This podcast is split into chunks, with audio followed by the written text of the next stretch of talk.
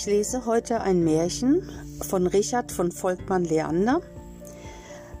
Es heißt Die drei Schwestern mit den gläsernen Herzen. Es gibt Menschen mit gläsernen Herzen. Wenn man leise daran rührt, klingen sie so fein wie silberne Glocken. Stößt man jedoch derb daran, so gehen sie entzwei. Da war nun auch ein Königspaar, das besaß drei Töchter und alle drei hatten gläserne Herzen. Kinder, sagte die Königin, nehmt euch mit euren Herzen in Acht, sie sind eine zerbrechliche Ware. Und sie taten es auch. Eines Tages jedoch lehnte sich die älteste Schwester zum Fenster hinaus über die Brüstung und sah hinab in den Garten, wie die Bienen und Schmetterlinge um die Levkojen flogen. Dabei drückte sie sich ihr Herz. Kling ging es, wie wenn etwas zerspringt, und sie fiel hin und war tot. Nach einiger Zeit trank die zweite Tochter eine Tasse zu heißen Kaffee. Da gab es abermals einen Klang, wie wenn ein Glas springt. Nur etwas feiner wie das erste Mal, und auch sie fiel um. Da hob sie ihre Mutter auf und besah sie, merkte aber bald zu ihrer Freude, dass sie nicht tot war, sondern dass ihr Herz nur einen Sprung bekommen hatte, jedoch noch hielt. Was sollen wir nun mit unserer Tochter anfangen, ratschlagten der König und die Königin. Sie hatte einen Sprung im Herzen, und wenn er auch nur so fein ist, so wird es doch ganz leicht entzwei gehen. Wir müssen sie sehr in Acht nehmen. Aber die Prinzessin sagte, Lass mich nur. Manchmal hält das, was einen Sprung bekommen hat, nachher gerade noch recht lange. Indessen war auch die jüngste Königstochter groß geworden und so schön, gut und verständig, dass von allen Seiten Königssöhne herbeiströmten und um sie freiten. Doch der alte König war durch Schaden klug geworden und sagte, ich habe nur noch eine ganze Tochter, und auch die hat ein gläsernes Herz. Soll ich sie jemandem geben, so muss es ein König sein, der zugleich Glaser ist und mit so zerbrechlicher Ware umzugehen versteht. Allein, es war unter den vielen Freiern nicht einer, der sich gleichzeitig auf die Glaserei gelegt hätte. Und so mussten sie alle wieder abziehen. Da war nun unter den Edelknaben im Schloss des Königs einer, der war beinahe fertig. Wenn er noch dreimal der jüngsten Königstochter die Schleppe getragen hatte, so war er Edelmann. Dann gratulierte ihm der König und sagte ihm, Du bist nun fertig und Edelmann, ich danke dir, du kannst gehen. Als er nun das erste Mal der Prinzessin die Schleppe trug, sah er, dass sie einen ganz königlichen Gang hatte.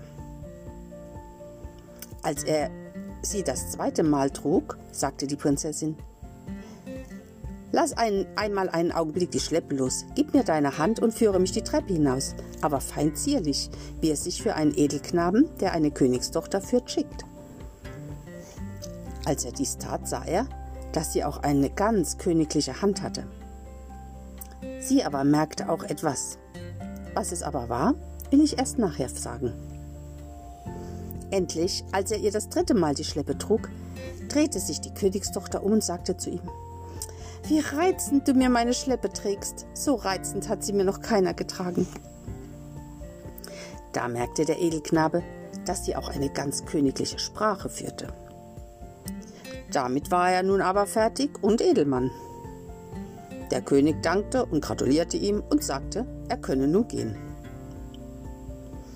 Als er ging, stand die Königstochter an der Gartentüre und sprach zu ihm.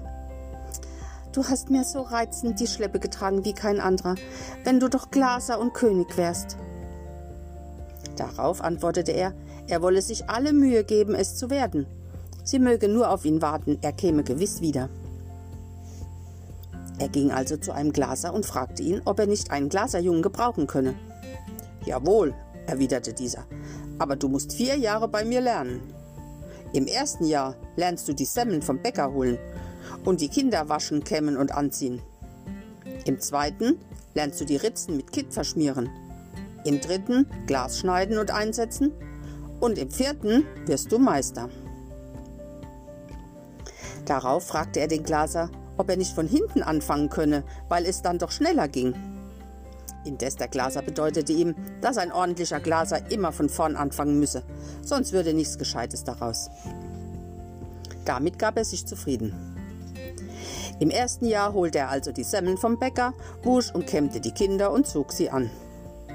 Im zweiten verschmierte er die Ritzen mit Kitt, im dritten lernte er Glas schneiden und einsetzen und im vierten wurde er Meister. Darauf zog er sich wieder seine Edelmannskleider an, nahm Abschied von seinem Lernherrn, Lehrherrn und überlegte sich, wie er es anfinge, um nun auch noch König zu werden. Während er so auf der Straße ganz in Gedanken versunken einherging und aufs Pflaster sah, trat ein Mann an ihn heran und fragte, ob er etwas verloren habe, da er immer so auf die Erde sehe. Da erwiderte er, verloren habe er zwar nichts, aber suchen täte er doch etwas, nämlich ein Königreich, und fragte ihn, ob er nicht wisse, was er zu beginnen habe, um König zu werden. Wenn du Glaser wärst, sagte der Mann, wüsste ich schon Rat. Ich bin ja gerade ein Glaser, antwortete er, und eben fertig geworden. Als er dies gesagt, erzählte ihm der Mann die Geschichte von den drei Schwestern mit den gläsernen Herzen und wie der alte König durchaus seine Tochter nur einem Glaser vermählen wolle. Anfangs, so sprach er, war noch die Bedingung, dass der Glaser, der sie bekäme, auch noch ein König oder ein Königssohn sein müsse. Weil sich aber keiner finden will, der alles beides ist, Glaser und König zugleich, so hat er etwas nachgegeben, wie es der Klügste immer tun muss, und zwei andere Bedingungen gestellt. Glaser muss er freilich immer noch sein, dabei bleibt es. Welche sind denn die beiden Bedingungen? fragte der junge Edelmann. Er muss der Prinzessin gefallen und Samtpatschen haben. Kommt nun ein Glaser, welcher der Prinzessin gefällt und auch Samtpatschen hat, so will ihm der König seine Tochter geben und ihn später, wenn er tot ist, zum König machen. Es sind nun auch schon eine Menge Glaser auf dem Schloss gewesen, aber der Prinzessin wollte keiner gefallen. Außerdem hatten sie auch alle keine Patsche, Samtpatschen, sondern grobe Hände, wie das von gewöhnlichen Glasern nichts anders zu erwarten ist. Als dies der junge Edelmann vernommen, ging er in das Schloss, entdeckte sich dem König, erinnerte ihn daran, wie er bei ihm Edelknabe gewesen sei, und erzählte ihm, dass er seiner Tochter zuliebe Glaser geworden und sie nun gar gern heiraten und nach seinem Tode König werden wolle. Da ließ der König die Prinzessin rufen und fragte sie, ob der junge Edelmann ihr gefiele. Und als sie dies bejahte, weil sie ihn gleich erkannte, sagte er dann weiter, er solle nun auch seine Handschuhe ausziehen und zeigen, ob er auch Samtpatschen habe.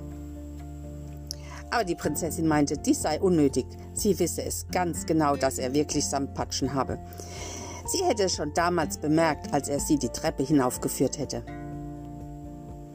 So waren denn beide Bedingungen erfüllt, und da die Prinzessin ein Glaser zum Mann bekam und dazu noch einen mit Samtpatschen, so nahm er ihr Herz sehr in Acht, und es hielt bis an ihr seliges Ende.